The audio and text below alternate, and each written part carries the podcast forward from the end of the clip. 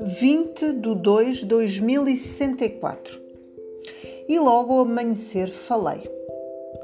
Mamãe, eu sei que anda a fazer perguntas muito estranhas. Sim, já tinha reparado, mas não te quis indagar, aguardava uma justificação solene, disse ela, piscando o olho. Pois, efetivamente ando a ler um blog antigo e os posts chamam-me a atenção, daí estas perguntas. Estava um bocado atrapalhado, mas julgo que acreditou. Resolvi continuar a esconder o maço de folhas escritas debaixo dos lençóis. Afinal, era o, meu segredo. Adorava, mas partilhar este acontecimento tirava toda a graça.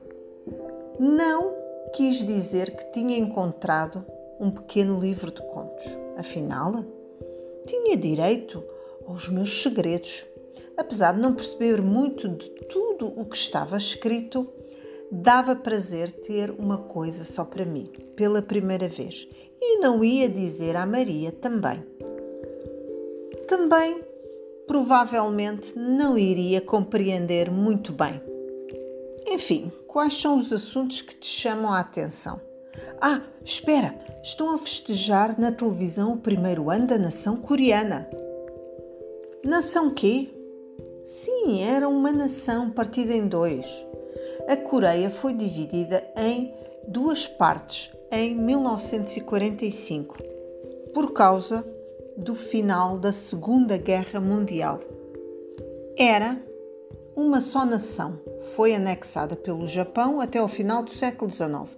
Depois foi dividida pelo Paralelo 38 em Sul, influência americana ocidental, Norte, influência soviética e depois chinesa. A Coreia do Norte foi governada por uma ditadura dinástica comunista que manteve o povo na ignorância e miséria.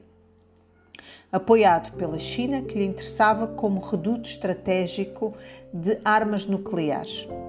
Famílias foram divididas para finalmente chegarem a acordo com o Sul e formarem uma nação de novo, ou seja, a mesma língua, cultura e história comum. A China, que detém os cordelinhos económicos do mundo atual, deixou de se interessar por aquele local.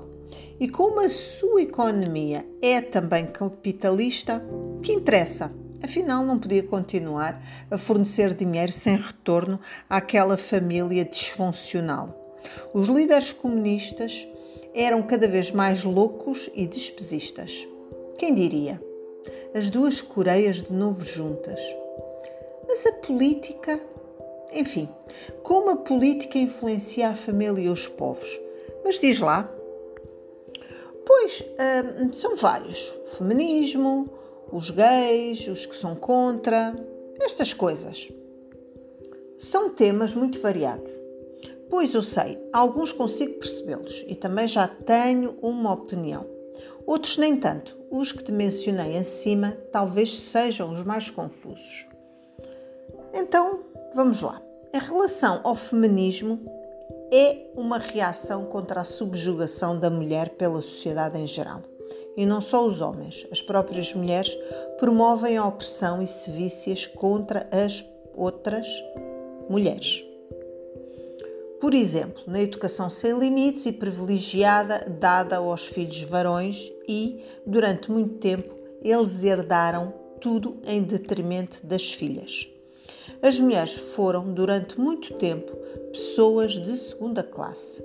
A primeira população a ser discriminada e, de maneira global, quando se emancipou na Europa e nos Estados Unidos da América, à custa de grande luta, através do século XIX, continuando através do século XX até hoje, mesmo assim, ainda há lugares no planeta que consideram as mulheres como gente menor. Mas ainda na África e Índia, nos países árabes, estes últimos estão agora ao nível do que estávamos no século XIX na Europa, com outros contornos.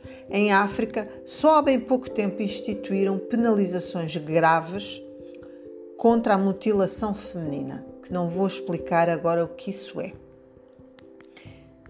De uma maneira mais simples, o feminismo defende a igualdade entre os homens e as mulheres.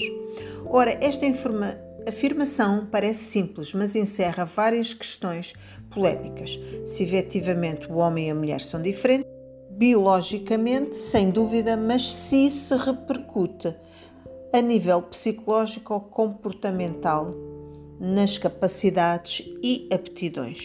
Ao nível histórico, na sociedade ocidental, desde o início do século XIX, com as sufragistas e a própria Revolução Industrial, e até, imagina, a Lei Seca nos Estados Unidos, de 1920 a 1933, os direitos das mulheres foram praticamente igualados aos dos homens.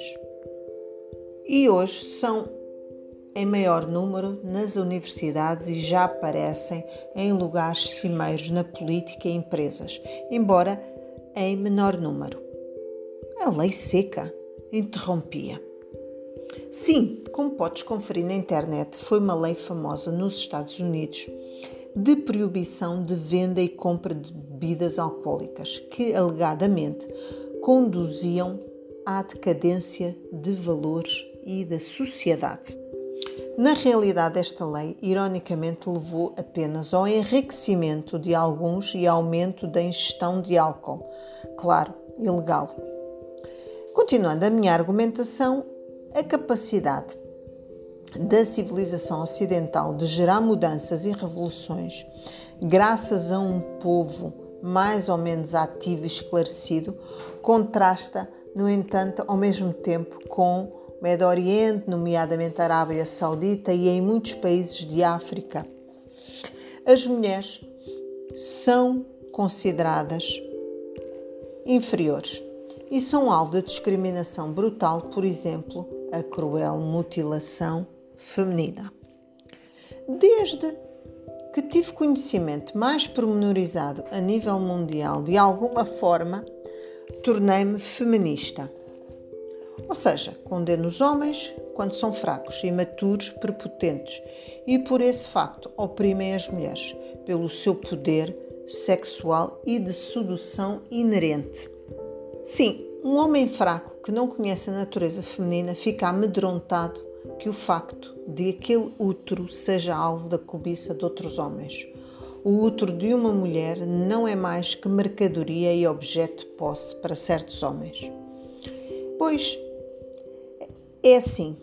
A questão é esta: com a Revolução Agrícola havia que salvaguardar que os filhos nascidos daquela mulher eram dele para herdar os terrenos e bens. Antes da dita Revolução Agrícola, as mulheres eram partilhadas por todos os homens quando era praticado o nomadismo. Seja como for, pode parecer confuso, mas só queria destacar que defendo a igualdade entre os homens e mulheres, mas também condeno a prepotência e autoritarismo de muitas mulheres, nomeadamente a nível particular, que fazem dos pobres maridos e companheiros umas marionetas e fantoches, detendo o poder e a autoridade total na casa. Se não vejamos, todas as decisões são pronunciadas por ela, até o nome dos filhos. O pai não tem voz na matéria, orçamento familiar, decoração da casa, compras no supermercado. A nível mais anónimo, particular e invisível, também há abusos no género feminino em relação aos maridos, companheiros ou irmãos. As decisões devem ser tomadas em igualdade. É possível uma convivência sã sem desequilíbrio entre as partes. Basta haver autoestima e abdicar do poder absoluto. Pois é muito complicado e confuso, mãe. Sim, eu sei, mas será para poderes meditar mais logo. Finalizando, outra minoria perseguida foi os gays, sobretudo os masculinos, embora as mulheres gays, outrora que se queriam casar, ainda foram perseguidas pelas pessoas mais perto despedindo-as, expulsando-as de casa, insultando-as, etc. Felizmente, atualmente não temos essas reações. Como viste, comigo e com a Joana nada disso aconteceu. Afinal, é apenas uma opção particular e nada mais. Mas o mundo dos homens resolveu fazer disso um escândalo e um alvo a abater.